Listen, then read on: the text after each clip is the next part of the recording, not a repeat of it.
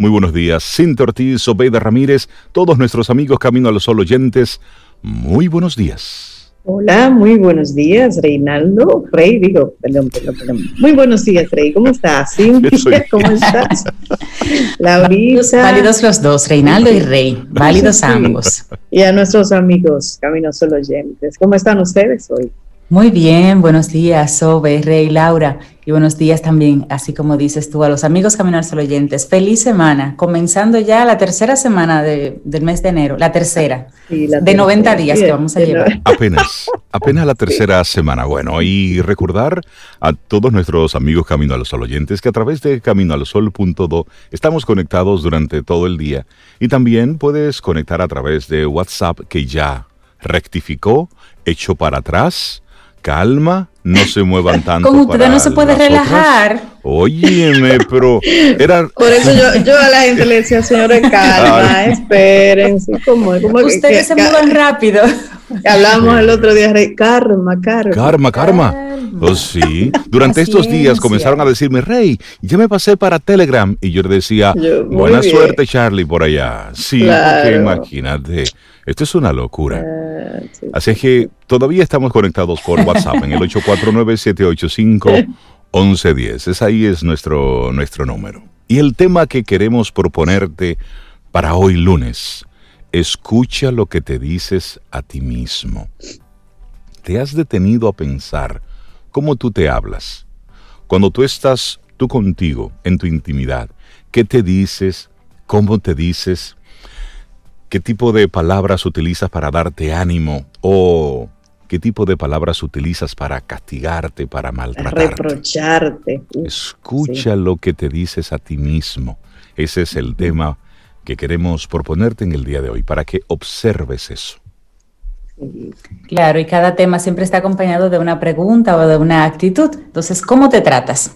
La idea de que tú mm visualices con nosotros el tema y lo compartamos durante dos horas, es que precisamente tú luego reflexiones cómo te tratas, qué tú te dices, cómo te lo dices. ¿Tratas a otras personas mejor que a ti? Así no se vale. ¿Te tratas a ti de una forma muy indulgente, pero no eres nada indulgente con otras? Así no se vale tampoco. Hmm. ¿Cómo te tratas? Lo mejor que haya en ti, lo mejor que cuides de ti es lo que puedes ofrecer a los demás. Por eso todo comienza contigo. Buena pregunta esa. ¿Cómo te tratas? ¿Cómo me trato? Hmm. Esa es una buena pregunta. Así es que arrancamos nuestro programa Camino al Sol. Ahí tenemos nuestros colaboradores, nuestros invitados que durante estas dos horas estaremos juntos compartiendo buenos temas. Así es que arrancamos tempranito porque hay muchas informaciones, muchos temas que tocar aquí en nuestro programa. Iniciamos Camino, al Sol. Estás escuchando Camino al Sol.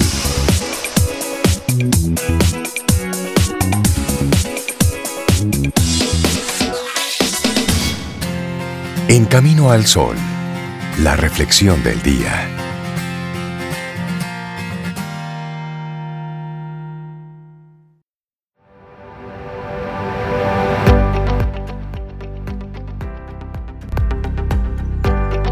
Lo que se encuentra detrás de nosotros y lo que se encuentra ante nosotros son asuntos pequeños en comparación con lo que se encuentra dentro de nosotros.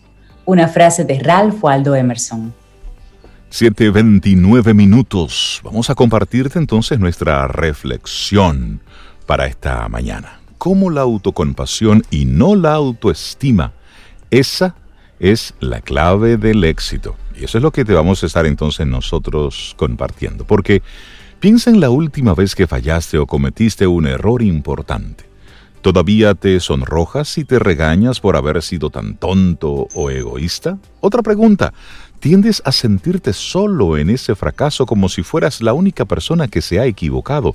¿O aceptas que el error es parte del ser humano y tratas de hablarte a ti mismo con cuidado y ternura? Iniciamos esta reflexión con todas estas preguntas.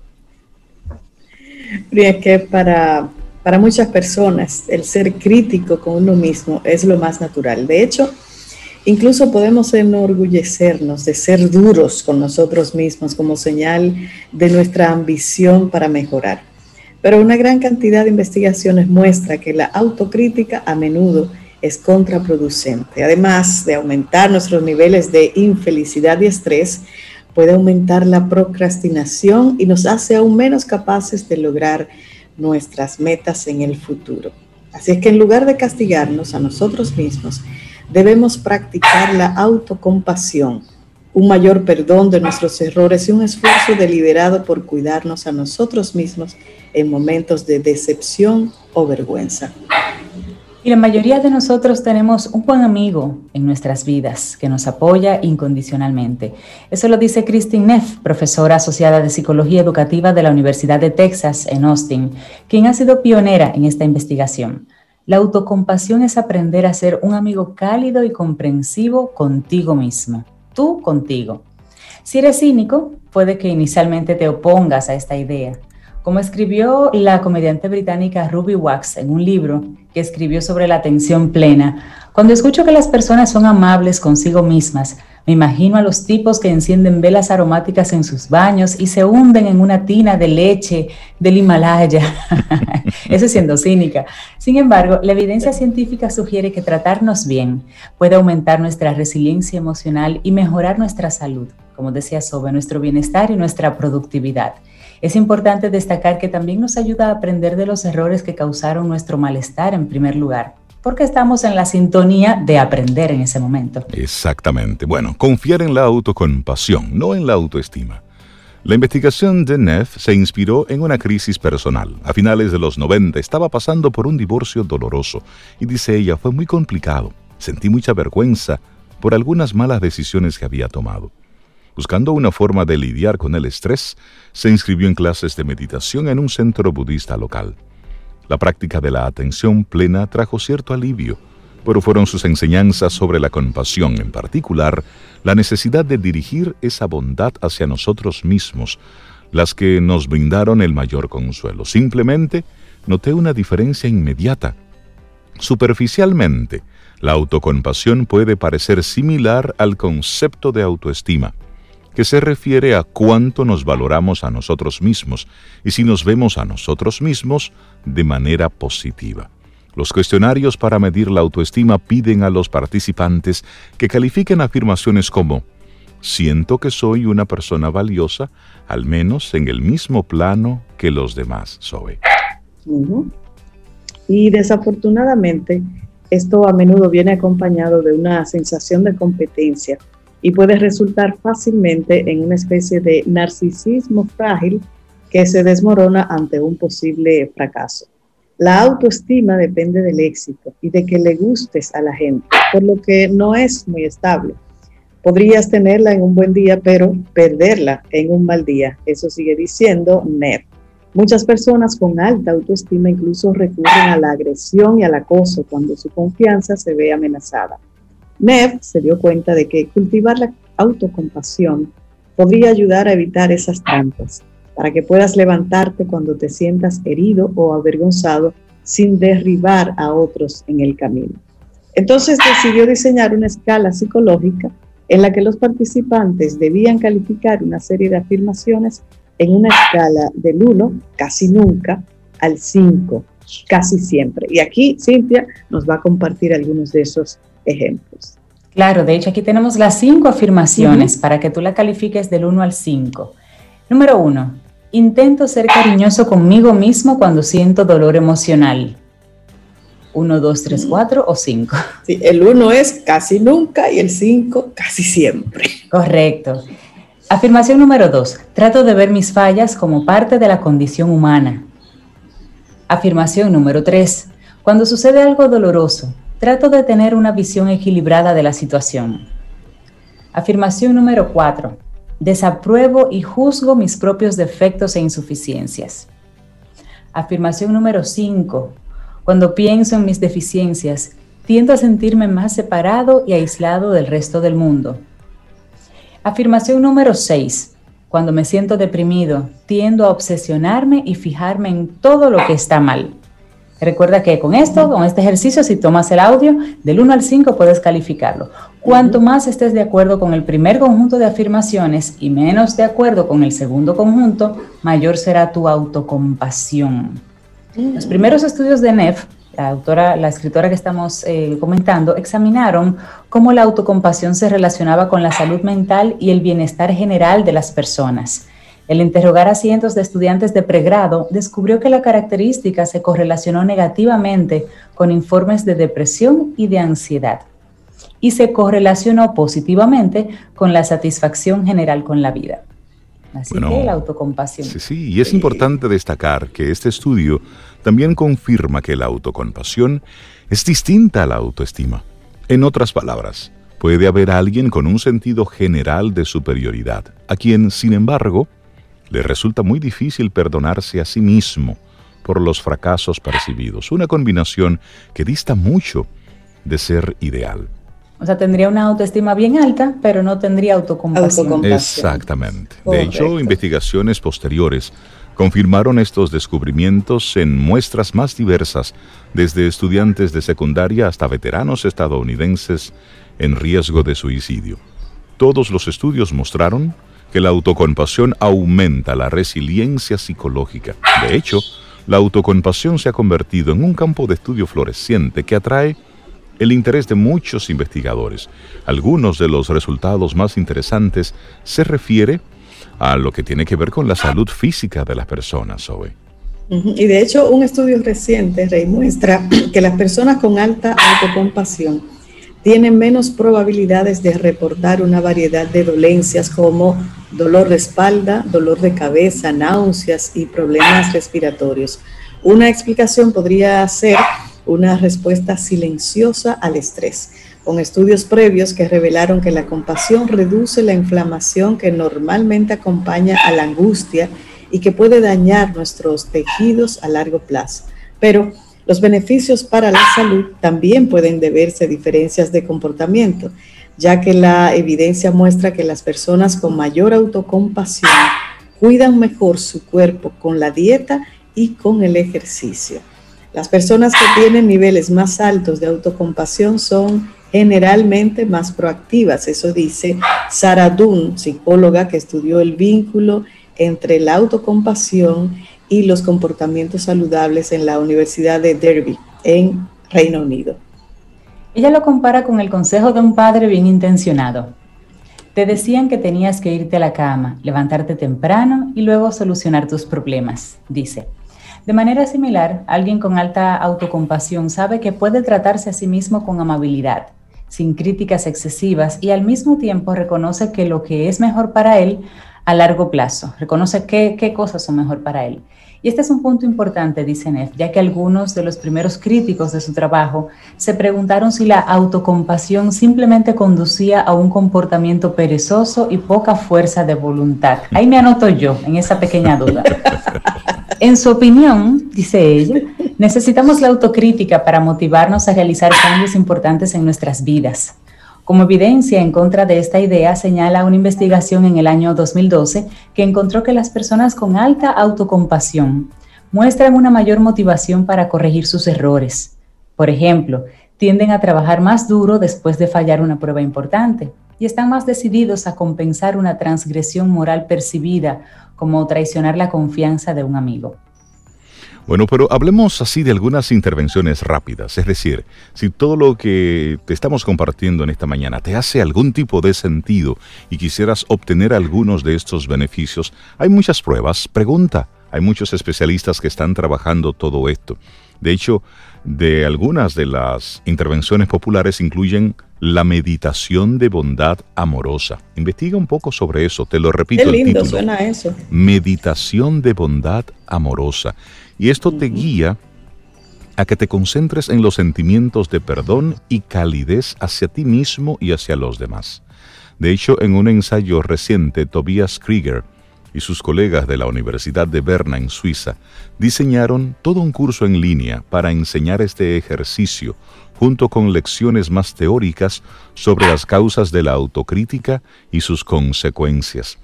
También en Netflix hay, hay un, un trabajo interesantísimo que te va llevando paso por paso en los diferentes puntos de la meditación. Sí, yo también lo estoy viendo. Es animado como una miniserie, muy, muy linda. Pero es bien interesante porque te explica la teoría y luego te va guiando en el ejercicio. Termina cada ejercicio. Sí, está súper interesante eso y está disponible ahí en, Netflix. Sí, se llama Rey Guía Headspace para la meditación. Exactamente. Así se llama. Muy, son diferentes elementos. Hay mucho contenido disponible en la web. Así que lo que te queremos invitar es a que tú vayas escudriñando un poco y conectes eso con el tema principal de nuestro programa en el día de hoy. ¿Qué te dices a ti? ¿Cómo te tratas? ¿Cómo, cómo, te, vas, cómo te vas cuidando? ¿Cómo puedes entrenar la autocompasión? De hecho, eh, en el estudio este, en la, en la intervención que mencionaba de meditación de bondad amorosa, dice Krieger que ellos miden muchos resultados. Y lo que como dicen los especialistas, lo que no se mide no se puede mejorar. Correcto, Así que ahí está la invitación a que busques. Hay muchos contenidos por ahí. Y esa es nuestra reflexión que te compartimos en esta mañana.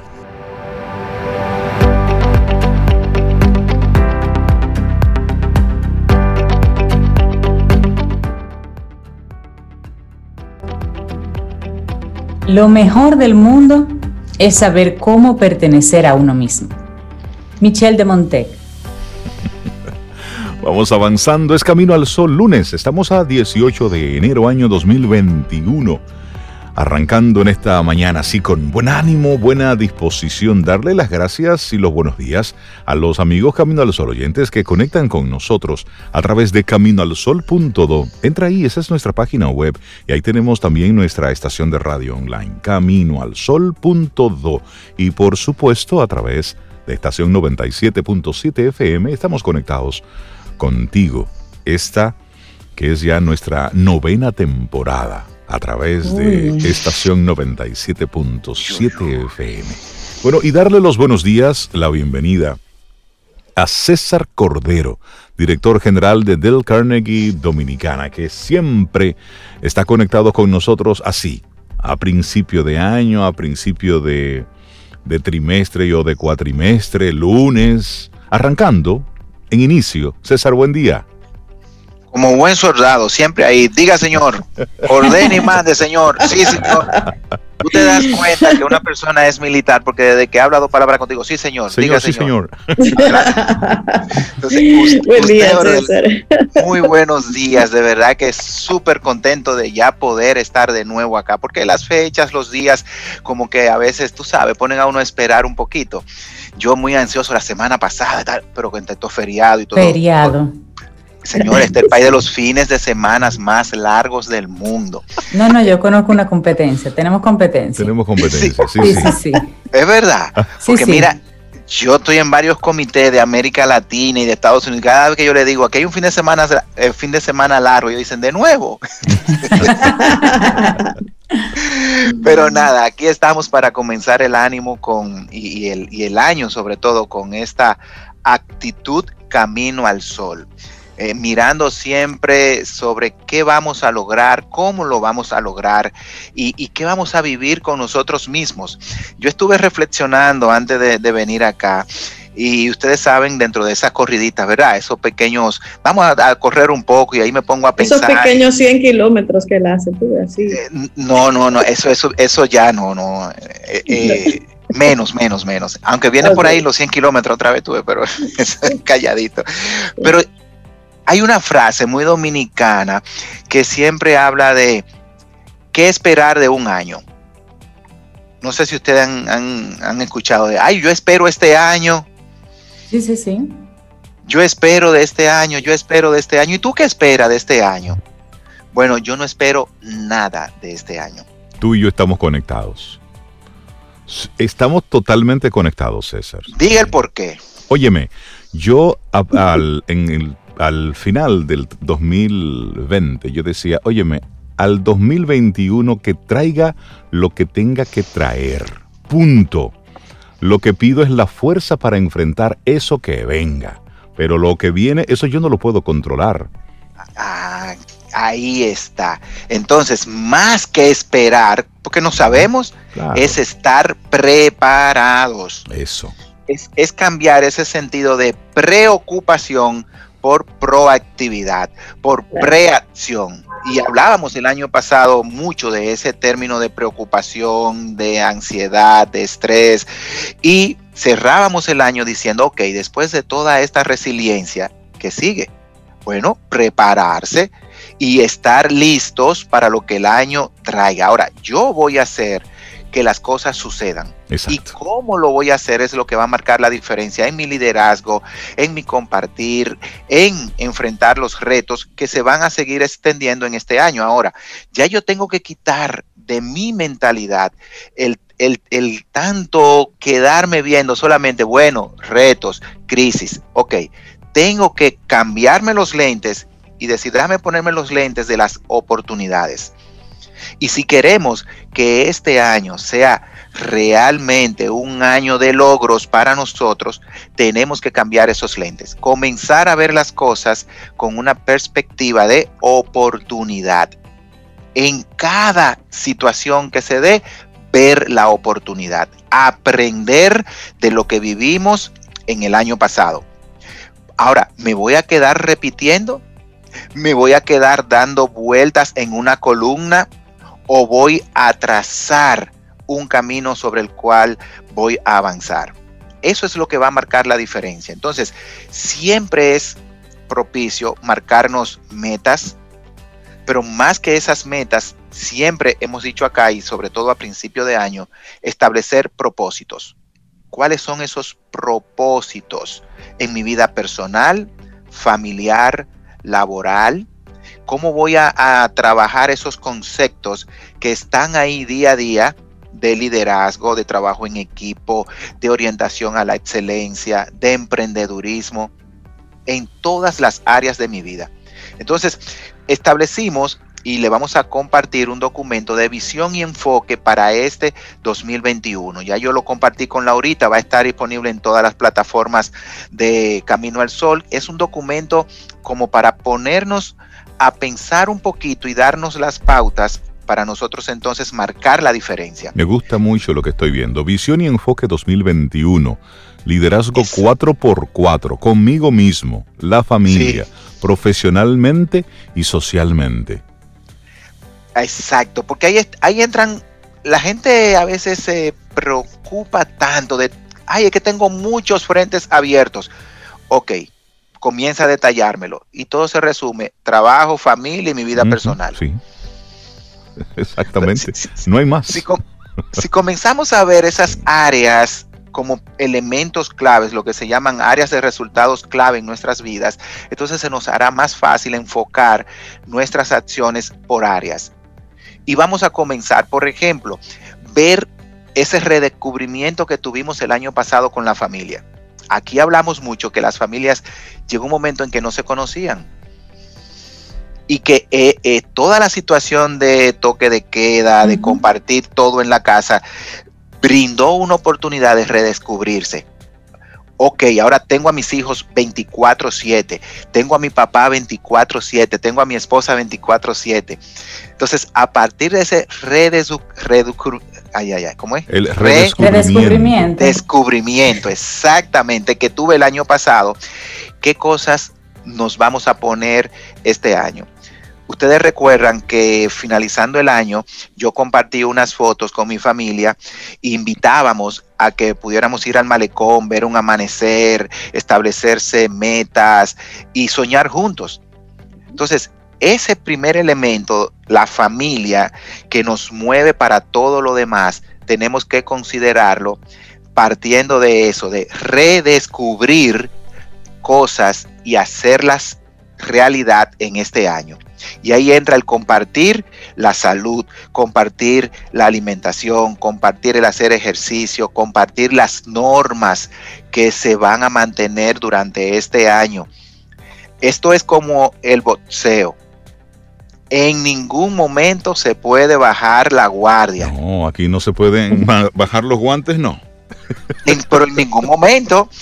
Porque el golpe puede llegar cuando tú más confiado estás. Me gusta mucho una pregunta, César, que está en el documento, que dice, estamos iniciando este 2021 con el enfoque correcto. Y me gusta la pregunta porque siempre estamos pidiendo Pero hay que meterle a todo esto, hay que meterle mucha conciencia. Y cuando tú te haces la pregunta de, ok, el enfoque correcto, ¿cuál sería el enfoque correcto? Tú ahí comienzas a pensar. Y esa es la invitación que nosotros queremos hacerle a nuestros amigos Camino a los Sol oyentes. Dejemos de comportarnos como una veleta, que vamos a donde nos va llevando el viento. No, no, no. Vamos a plantarnos y decir, ok, ¿cómo yo quiero este 2021 con ya, con los retos que ya sé que vienen ahí, que ya están planteados y con aquellos que desconozco y que no puedo controlar? ¿Cuál es el enfoque de vida? que yo voy a tener para este año. Así es. Y nosotros le damos ahí un punto y es el, el elemento de vivir orientados con un liderazgo innovador. Y ahí entra entonces la parte de ser proactivo, enfocarse en las nuevas oportunidades, en procurar, porque será totalmente demandado, el mejorar nuestro rendimiento con eficiencia y eficacia, elevar esa barra, ¿verdad? En función de lo que logramos el año pasado y romper con lo tradicional. Y de nuevo entra con tu familia, con lo profesional, con lo emocional. El, el lema es que siempre estamos a tiempo que pensemos en todo lo que más allá de la pandemia nosotros podemos lograr en este año 2021 y declararlo como un año de éxito. Pero ¿por qué de éxito? Porque yo voy a hacer lo que tengo que hacer. Ver simplemente qué pasó con las metas del 2020, cómo la pandemia afectó, qué cambió. Por ejemplo, todo ese mundo de virtualidad, de digitalización, de distanciamiento físico y social, ¿verdad? No personal, como siempre decimos, todo ese cumplimiento de nuevas reglas, de un manejo de tiempo alterado, porque nuestro reloj biológico, si no nos cuidamos en él, se puede ver afectado. Y por eso decíamos, tenemos que procurar levantarnos a la misma hora que lo hacíamos antes de.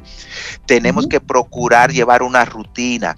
Eh, si estamos que de nuevo se está activando en estas últimas tres semanas el home office a raíz de las declaraciones y exigencias, ¿verdad? Del estado de emergencia, de, de no la presencia a nivel de oficinas del 100%, usted tiene que simplemente trabajar y ver cuáles son las cosas que nos van a demandar este año y quitar un lenguaje de tiempo futuro y traerlo a tiempo presente. En vez de usted decir, mira, a mí este año me gustaría, ay, yo quisiera, ay, si yo pudiera, bueno, yo creo que eh, sería bueno cambie todo ese lenguaje en orientación a futuro a un lenguaje en tiempo presente. Yo este año voy, yo estoy siendo, estoy logrando, estoy poniendo de mi parte, me estoy enfocando, estoy haciendo mi esfuerzo en. Y entonces solamente cambiar ese lenguaje hará que nuestra acción se mueva hacia puntos más específicos. El otro detalle es no establecernos metas en función simplemente de las crisis que vivimos el año pasado, sino de las oportunidades. Y entonces identificar qué es lo que se va a demandar sí o sí en este 2021 déjese ya de pelear con el home office, déjese de, ir eh, contra Sí, porque hay gente todavía peleando. Haga las paces con Cuando todo vuelva a la normalidad, entonces bueno. Bueno, eh, eh, puede quedarte ahí entonces. Y va a estar cosas acumuladas para cuando vuelva a la normalidad. Entonces, ahí va a entrar de nuevo el término de que nos vamos a quedar, ¿qué? esperando a lo que... No, no, no, no es quedarse, es hacer. Entonces, mire, vamos a identificar por lo menos un propósito por área importante en nuestras vidas. Y ahí entra la salud, el trabajo, la familia, nuestra salud emocional y mental. Ahí entra nuestra orientación espiritual, ¿verdad? Entonces, fijémonos propósitos, por lo menos uno por área. Y los propósitos son cosas que voy a lograr con una declaración en tiempo presente. Este año yo soy una persona y eso es lo que voy a lograr. Luego de desarrollar una actitud positiva. ¿Qué quiere decir esto? Tener los brazos abiertos, como tú decías, Rey, en decir, ok, yo me voy a preparar y no importa lo que venga, le voy a hacer frente. Analizar si los objetivos que me estoy proponiendo este año realmente están bajo una sombrilla que se llama inteligente. Son específicos, son alcanzables, son medibles, me retan en cierta manera o realmente me estoy proponiendo metas y objetivos que no voy a poder lograr. Identificar las competencias, ojo con esto, las empresas y los medios van a demandar competencias personales de nosotros. Mm, Eso que se llama soft skill o habilidades blandas. ¿Qué tan adaptable, flexible, comprensivo, empático, emocional y socialmente estable yo voy a, hacer y voy a trabajar este año? ¿Cómo yo puedo tener una orientación a reducir riesgos? ¿Y a qué me refiero con esto? Simplemente a seguir cuidando, respetando y haciendo respetar todas las normas que están probadas, que son las que nos van a cuidar un poco más.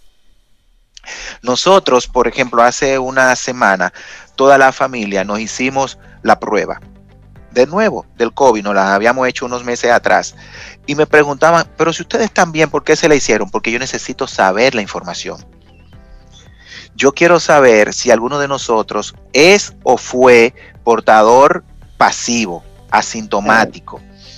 Y entonces, en función de que dimos todos negativo, ¿qué vamos a hacer ahora para seguir reduciendo qué? Los riesgos.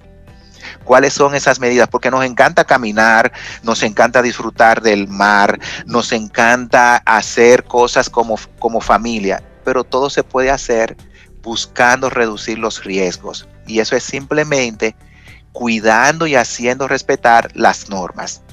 Y este año, más que nunca, invierta en entrenarse. ¿En qué usted se va a entrenar? Se va a entrenar en esas competencias que son necesarias para hacer frente a los retos que son más que retos, oportunidades que nos da este 2021. Y me gusta, César, y discúlpame que te interrumpa, dentro de esta visión y enfoque 2021, me gusta el, el lema que tienen propuesto para este año, que es siempre estamos a tiempo. Y esa es una de las etiquetas que nosotros queremos, eh, y es bueno quitar.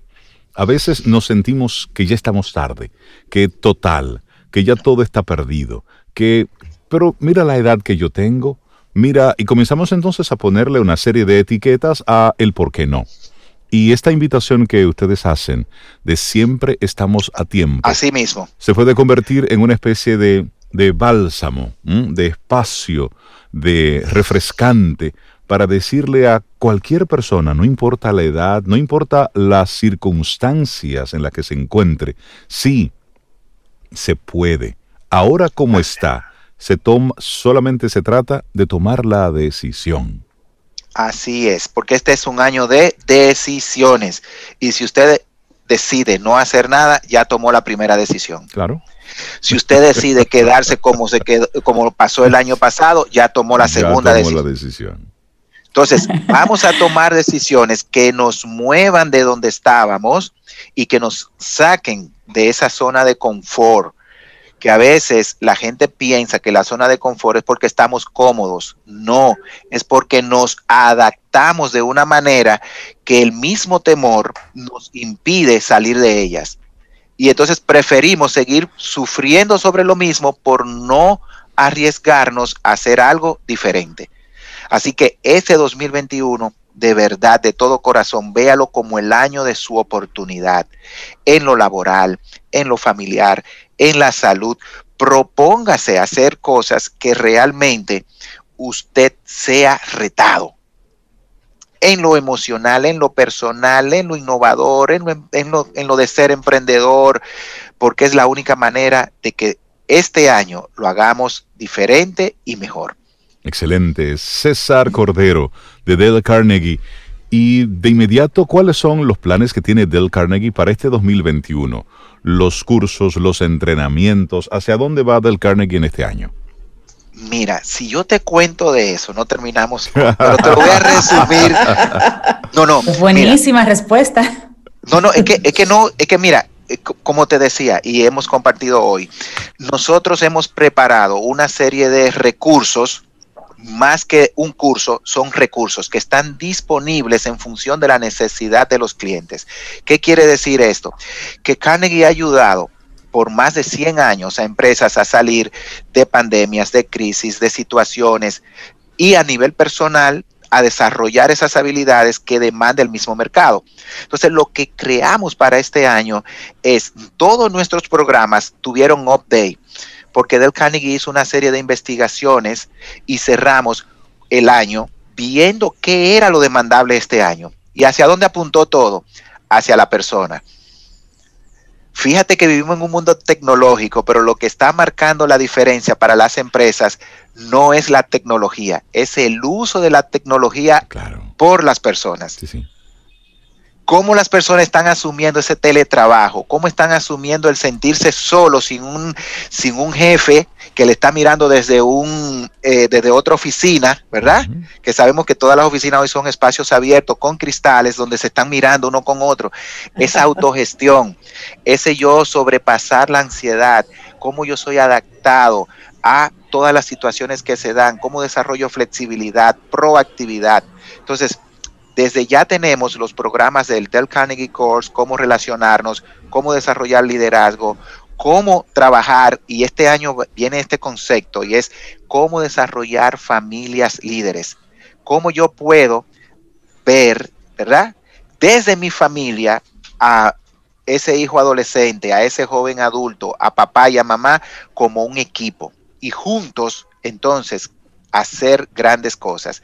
Les comento que Carnegie fue merecedora de tres premios internacionales, lo voy a compartir a través de, la plataforma de Camino al Sol, en innovación de plataformas digitales, en actualización de contenido para recursos atendiendo a la pandemia y en desarrollo de nuevas opciones.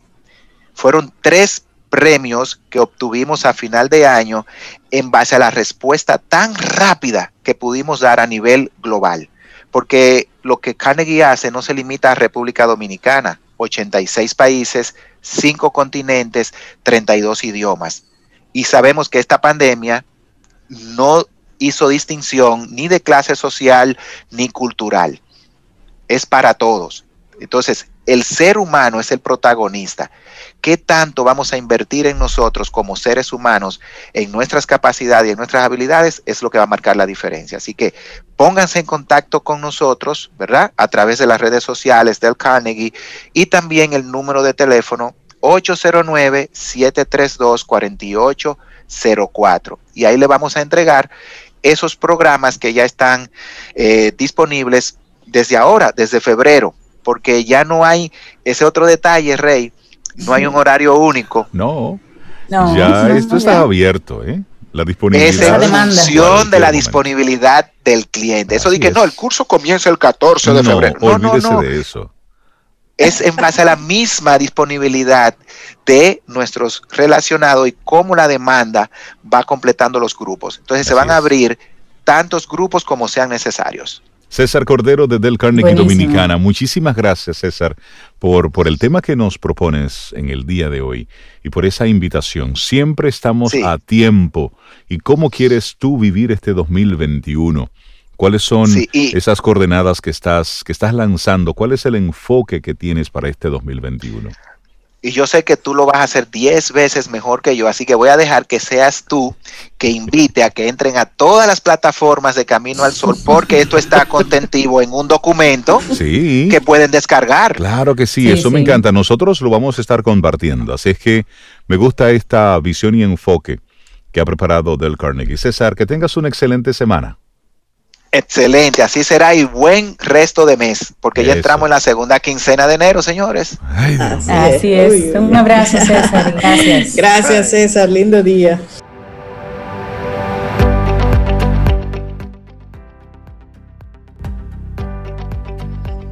Y recordemos que nuestro tema del día de hoy, nuestra actitud o pregunta es cómo te tratas, cómo tú te tratas.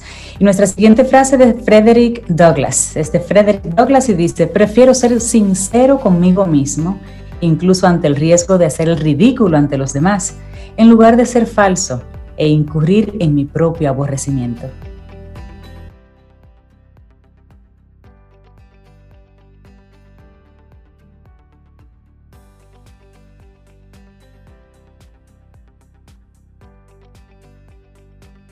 Y seguimos avanzando. Esto es Camino al Sol a través de estación 97.7 FM. Lunes, arrancando la semana 8.20 minutos. Y darle entonces los buenos días, la bienvenida a Yani Santailla en su primera aparición en Camino al Sol. Psicóloga clínica, coach, mentora de proyectos de vida. Y bueno, estaremos hablando de cómo iniciar un año de relaciones sanas. Yanis, buenos días. Bienvenida a Camino al Sol. ¿Cómo estás? Buenos días y tal como les dije, deseándoles un año maravilloso, un año lleno de oportunidades. Ya tuvimos un año como de crecimiento. El año pasado fue un año... De, lecciones, de lecciones. de realidades, de realidades. Yo creo que por eso inicié el año con las relaciones. Parte de lo que el año 2020 nos regaló muchas cosas, como decíamos fuera del aire, nos regaló encontrarnos con nosotros y tal como decía la frase, esa honestidad yo pienso que un gran valor que nos regaló fue el valor de las relaciones sanas. Primero vamos a entender qué es una relación sana. Una relación sana, las relaciones son para sanar y crecer y tener momentos de disfrute, momentos de felicidad, pero la felicidad es individual y la responsabilidad es individual. ¿Quiénes pueden tener una relación sana? Aquellas personas que se cuidan a sí mismos, practican el desapego, practican la autoestima. Yo traje hoy cinco características de una relación sana. La primera es la interdependencia. Vivir el desapego como un modelo de vida. El desapego no es el divorcio, el desapego no es terminar una relación, el desapego es yo puedo vivir mi vida, permitirte la tuya, no tengo que cambiarte, no tengo que vivir detrás de ti. Al contrario, cada relación es un espejo, tienes las relaciones que te mereces, las relaciones laborales que te mereces, las relaciones de amigos que te mereces, las relaciones eh, de pareja, las relaciones con tus hijos. Por eso cuando empezamos a crecer, muchas veces hacemos como esta limpieza emocional de relaciones. Algunas relaciones se quedan cuando empezamos a madurar y a ser honestos con nosotros mismos y a crecer. Otras realmente hay que dejarlas donde estás. No tienes que terminar con esa persona, sino respetarle su estado. Entonces eso es lo primero. Es decir, Janis, ser una naranja completa. A eso es que te refieres. Exacto. Asumir tu responsabilidad. ¿Cómo tú sabes la, eh, vamos a decir, la parte de tu naranja que te falta en los reclamos y lo que tú esperas de los demás? Todo lo que esperas de los demás te pertenece. Entonces es un buen momento para saber qué yo tanto reclamo hacia afuera, cuál es la persona que más le reclamo y cuál es la persona que yo más espero. Porque ahí están mis mm. cargas emocionales y ahí está una relación que yo, que yo la, la constituyo en tóxica o disfuncional. Lo segundo es la relación que sí quiero. Yo desarrollé la semana pasada que están disponibles todavía cuatro talleres totalmente gratis para la comunidad y el primero que, que ponía la relación que sí quiero. Los que quieran los talleres eh, siete días gratis más, solo nos escriben por DM o nos escriben a nuestras redes eh, o a nuestro correo. Mira, la relación que sí quiero, porque estamos tan enfocados en la relación que no quiero estoy tan enfocado en decirte lo que no me gusta de ti, lo que quiero cambiar de ti. Estoy tan enfocado en decir no hay hombres, no hay mujeres, no hay personas que me quieran, versus entender cuál es la que yo sí quiero. Y voy a dar una herramienta para eso. Entonces yo escribo 20 características, 25 características de la relación que sí quiero y me convierto en eso. Porque lo primero que lo primero que necesito es esa relación conmigo. Cintia decía algo hermoso que cuesta tanto, que es tratarnos bien, que es perdonarnos, que es seguir adelante, que es decirnos cosas bonitas a nosotros. Entonces, mientras puedo tener esa relación conmigo así, es la relación que sí quiero. Lo, lo tercero, que es importantísimo, límites. Poner límites en una relación. Los límites es la casa del yo, pero es la educación emocional hacia mí hacia los demás. A veces pongo demasiados límites y entonces me aíslo. Otras veces mis límites son tan bajos que permito el maltrato y no al maltrato, no a la violencia, no a lo que me hace daño. Las relaciones no hacen daño, son para sanar y crecer, porque toca mis heridas, pero como toca mi herida, es necesario buscar ayuda profesional, es necesario entrar en programas de crecimiento, es necesario trabajarme yo, porque lo que me duele es mi herida, lo que me duele es algo que tengo yo, porque ni tú me haces mal a menos que sea violencia, dolor, abuso, eso sí, eso entra, eso no entra en esta conversación, sino que estamos hablando del plano emocional, un plano donde tú vas a poderte proteger o a menos que haya una enfermedad, una depresión, una enfermedad mental que también necesita ayuda urgente. Y creo que este ha sido un año y este año también de poder tomar en cuenta la importancia de la salud mental, la salud emocional, la salud del bienestar en general. Nuestro cuarto paso es la comunicación efectiva. Wow, qué difícil es la comunicación. Qué difícil. Qué difícil. Pero le voy a decir, la comunicación es la base de las relaciones, las relaciones que perduran en el tiempo. Entienden que un conflicto es una oportunidad de crecer, entienden que un conflicto es una oportunidad de, que, de conocerte más. ¿Por qué? Porque te piso una mina emocional y entonces estalla ese conflicto. Y ahí, ahí el desapego juega un lugar muy importante. Les a explicar por qué. Porque la mayoría de conflictos que tenemos con alguien viene de una programación que ya tuve de mi niñez, o viene de mi parte víctima, viene de mi herida interior, o ese conflicto viene de mi ego, de yo querer tener la razón. Por eso los conflictos se resuelven con la comunicación efectiva, con saber de inteligencia emocional.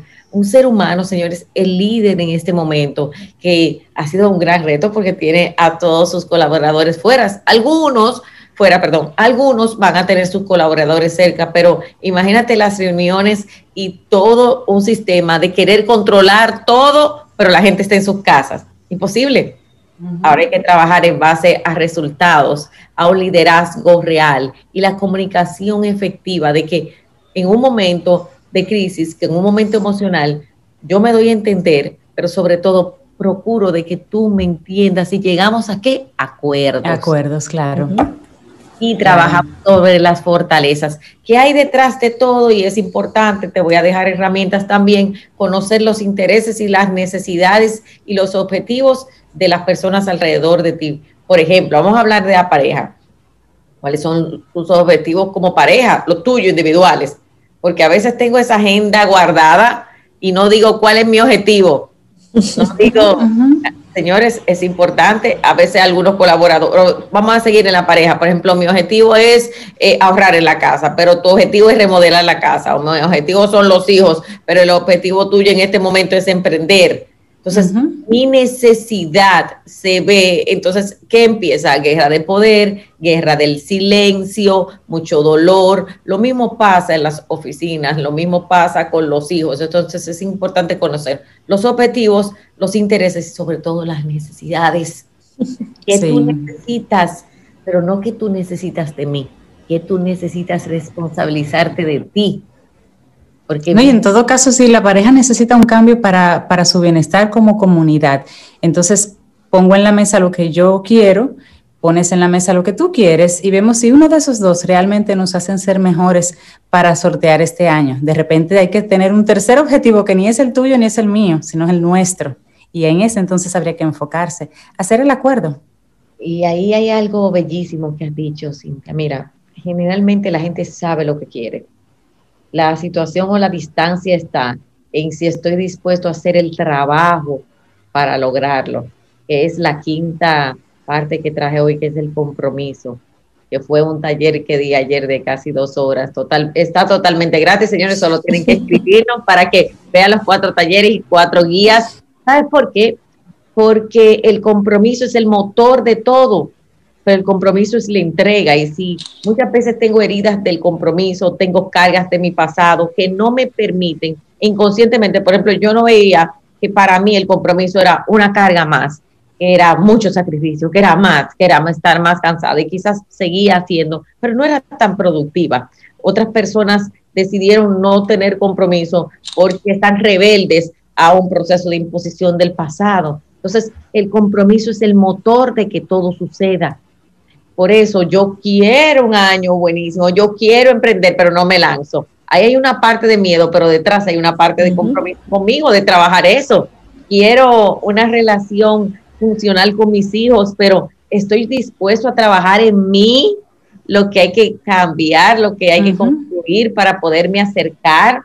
Entonces el compromiso es el motor de todo. Por eso ahora vengo con dos mentorías, una mentoría de desapego, una mentoría de autoestima. Voy a estar trabajando desde YouTube también, talleres los martes, totalmente gratuito de herramientas para la vida. Este es un año de dar, este es un año de contribución, pero sobre todo es un año de evolución. El año pasado nos preparó, pero necesitamos reinventar. Si el año pasado la palabra fue reinvención, este va a ser más, porque vamos a implementar todo aquello que aprendimos. ¿Y dónde va a estar la diferencia? En si yo estoy dispuesto a trabajar aquello que quiero, luchar, no desde el sacrificio, sino desde el esfuerzo y sobre todo trabajar esa parte emocional, que es más del 90% de lo que yo hago diariamente. De eso se trata, construir relaciones sanas. Repito, un espejo mío, trabajar mis heridas y mi pasado. Segundo, construir lo que sí quiero, aprender a comunicarme efectivamente, los límites y sobre todo el compromiso. Así que cuando yo desde el amor puedo estar en una relación, porque a veces le tenemos miedo al amor, miedo al éxito, miedo a tantas cosas que nos aislamos o realmente quiero yo construir relaciones de valor. Miedo al miedo, Yanis. Ya estamos a ese punto de tenerle miedo al, miedo. Sí, miedo al miedo. Y el miedo es una emoción natural. Tú sabes que ayer hablaba del miedo al compromiso. Y el miedo es una emoción totalmente natural. Sí necesitamos aprender a vivir con ella y sobre todo a recibir información de ella. Yo pienso que el miedo lo que nos levanta es algo del pasado que no es sanado, una crisis, y esa crisis la llevo al presente y la vuelvo mi vida versus decir, tengo miedo, ¿A qué le tengo miedo? ¿Cómo puedo trabajarlo? Visitar una ayuda terapéutica, visitar a mi coach, hacer un programa de crecimiento y decir, wow, tengo miedo, porque si no ahí se levanta el ego, las paredes emocionales y empieza todo aquel tema y lo que yo, después que se arman los problemas, lo que yo te puedo decir, mira, lo que yo tenía miedo era perder mi trabajo, por ejemplo o lo que yo tenía miedo era perderte a ti como persona. Y al final se vio reflejado por otros lados. Así mismo, así mismo es. Y lo importante es cuál va a ser el diferenciador aquellas personas que trabajemos en nuestros crecimientos, que trabajemos en nuestras capacidades. Nos adelantaron 10 años tecnológicos. Estudia tecnología, estudia. Claro. Eh, Aproveche este momento. Así es. Son 30 minutos de estudiar, de leer, de ir refrescando para que, para que podamos enfocarnos en lo que sí queremos. Una relación sana son dos personas, como Cintia decía, que quieren un objetivo en común, pero que a veces necesito y sobre todo aprender a perder. Y se basa en una autoestima sana. Me amo tanto que me comprometo conmigo y me comprometo contigo. Me amo, amo tanto mi trabajo que aunque no quiera ir, me paro a ir amo tanto a mis hijos que les pongo disciplina. Hay una base en el amor que necesitamos empezar a construir los seres humanos.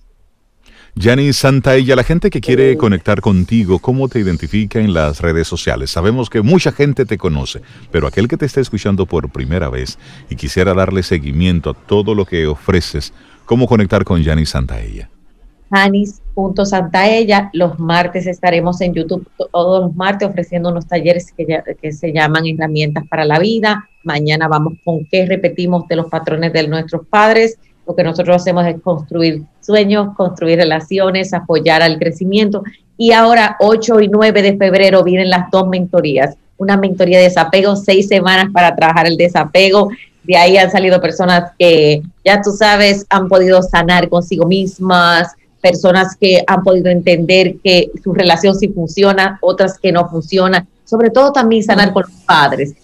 La mentoría de autoestima de poder ser el número uno y viene en el mes de febrero Proyecto de Vida, que es nuestro proyecto estrella de cinco meses. Así que seguimos trabajando, seguimos aquí en Cabina al Sol, feliz de volver, feliz de traer siempre esta energía, sobre todo conocimiento, herramientas que va a ser el diferenciador de aquellos seres humanos que decidimos crecer y sobre todo crecer hacia adentro, mirar nuestras luces, nuestras sombras, amarnos. De eso, de eso se trata. Muchísimas gracias, Yanis. Que tengas una, una, excelente semana, un muy buen lunes. Y gracias por compartirnos este primer tema en esta novena temporada de Camino al Sol. Iniciando un año de relaciones sanas. Qué bueno. Que tengas un precioso día, Yanis. Un gran abrazo, Yanis. Gracias, Dani. Importante tema, Yanis. Es excelente. Ten un buen día, un buen despertar. Hola. Esto es Camino al Sol. Camino al Sol.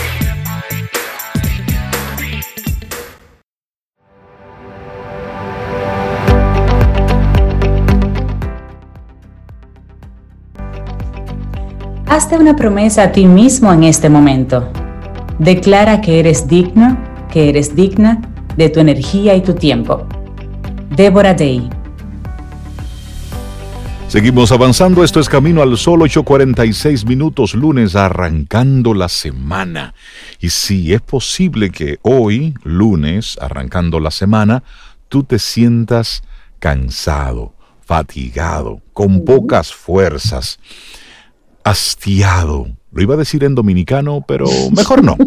Pero si te encuentras cansado y con pocas fuerzas para hacer cosas, te tengo una una, buena noticia. No estás solo. Sí, no estás solo. La fatiga es una de esas consecuencias más incómodas e inesperadas que nos ha traído esta pandemia. Estamos agotados, sí estamos cansados, y lo estamos por muchos motivos, y uno de ellos, obviamente, es el que está derivado de la enfermedad, y esto se comprobó en una investigación realizada en Irlanda durante el pasado verano la mitad de las personas que habían contraído el COVID presentaban síntomas de fatiga física severa hasta 10 semanas después de haber recibido el alta médica. El virus agota, cansa, pero no solo estamos exhaustos porque nos hayamos infectados, también podemos encontrarnos así por otras causas. De hecho, la Organización Mundial de la Salud ha denominado fatiga pandémica al cansancio derivado del agotamiento que está creando la hipervigilancia y las consecuencias ante un virus que nadie ve, pero que todos sabemos que está ahí, como lo explica Laura Rojas, quien es doctora en psicología clínica. Solo hace falta echar un vistazo a los datos. La Oficina del Censo de Estados Unidos realiza encuestas semanales sobre la salud mental de sus ciudadanos y a finales de noviembre, oigan esto, el 69% de los encuestados afirmaron sufrir frecuentemente síntomas de nerviosismo, ansiedad, sensación de encontrarse al límite. Al principio de esta pandemia, esta cifra se situaba en un 25%, pero repito, para noviembre y estaba rondando el 70%. Sí, y ya lo mencionabas tú, Rey, la fatiga pandémica se produce por diversos motivos.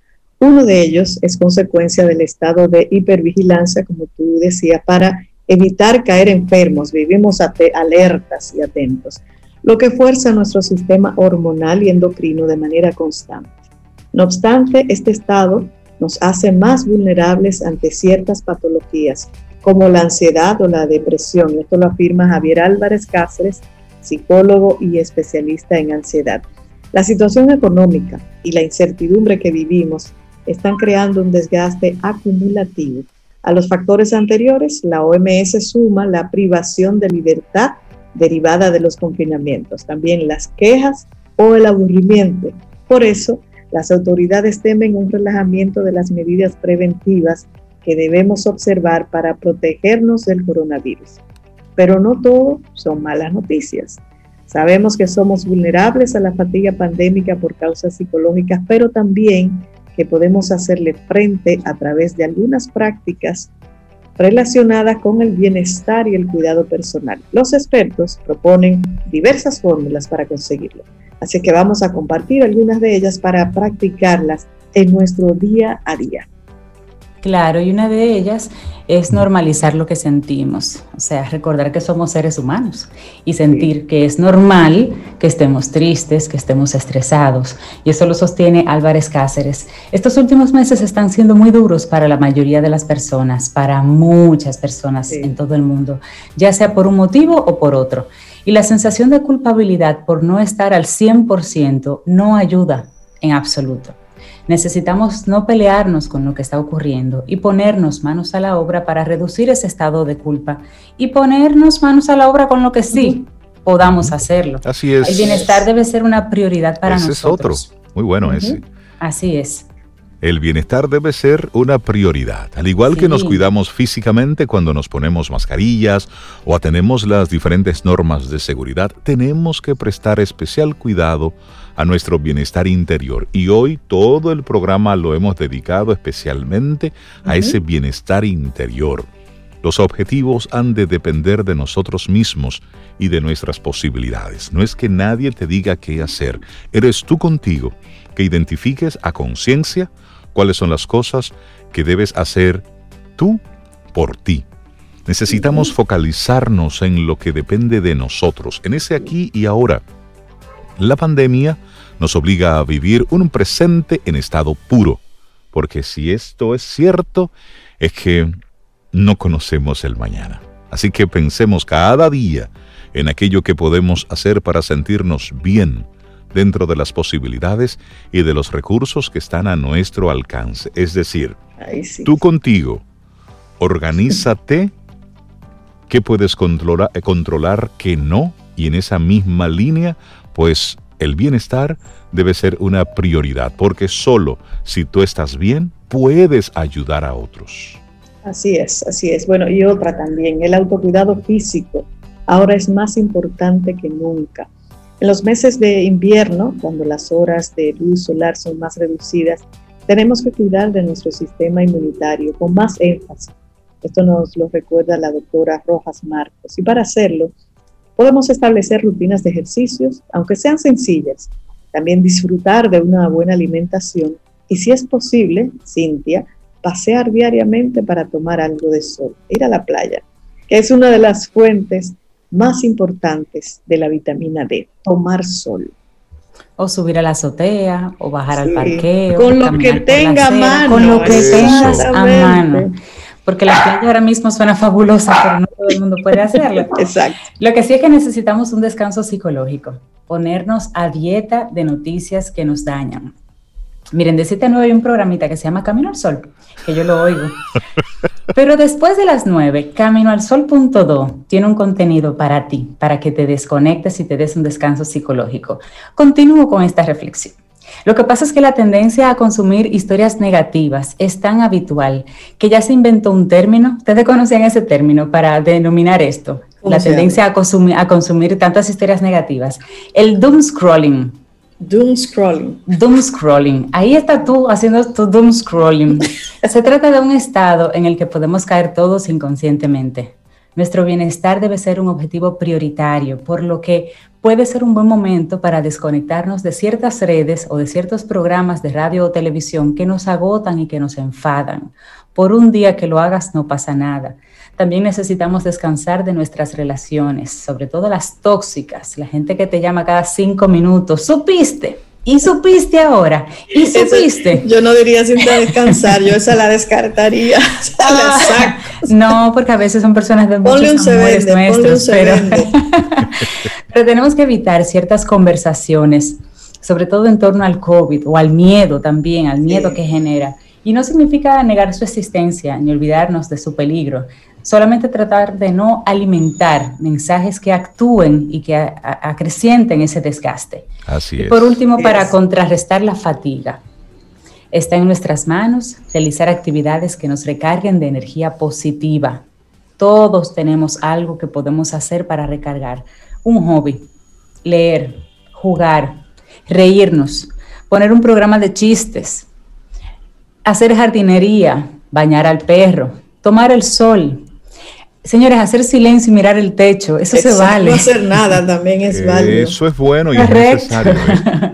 ¿Sabes que también sacar todo eso que no usas, todo eso que ya está ah, eh, desgastado en la casa, los closets, las gavetas de la. Mira, a veces uno tiene cachivache en la cocina, Cintia Rey, que tú tienes más de un año, seis meses que no lo usa. Eso usted lo pone en una cajita y lo regala. Ya, no lo usa. Tú sabes que hay un documental en Netflix, valga la, la, cuña para ellos. Pero hay un documental que se llama Minimalisto, Minimalis, ah, Minimalism, minimalista en español. Y eh, bueno, comenta dos personas ahí con ese concepto y cómo surge y demás. Pero una invitación que ellos hacen es, toma un objeto de tu casa todos los días, deshazte de un objeto de tu casa todos los días, con el criterio de que no lo usas, puede ser útil para otra persona, no funciona, está roto, o es algo que te ata a un pasado, pero que eso no se parece a ti, no se parece a tu casa, no se parece, un regalito que realmente no, encuentras. por ejemplo, cuando uno iba a bodas, digo cuando uno iba, todos esos cachivachitos de regalitos de bodas se agradecen, pero si tú vas a algunas bodas, si tú vas a algunas bodas te pueden meter preso. Hay otras en las que no. Hay otras en las que no. Pero el punto es que me gustó mucho ese concepto, porque tú dices, bueno, el reto es tratar de sacar una cosa de la casa todos los días y eso te hace hacer un ejercicio mental de, desconectarte de otra cosa y conectarte contigo, con tu casa y con otro estado mental de lo uso, le sirve a otro, no sirve para nada. Y vas limpiando un poquito tu espacio. Imagínate un mes completo, son 30 artículos que tú vas deshaciendo o buscándole un nuevo uso en otro lugar. Bueno, y ahí en Netflix también está el de Maricondo. A mí me entró el espíritu de Maricondo este fin de semana otra vez. me entra cada tres meses, tú sabes, me entró este fin de semana. Me convertí en Maricondo dominicana.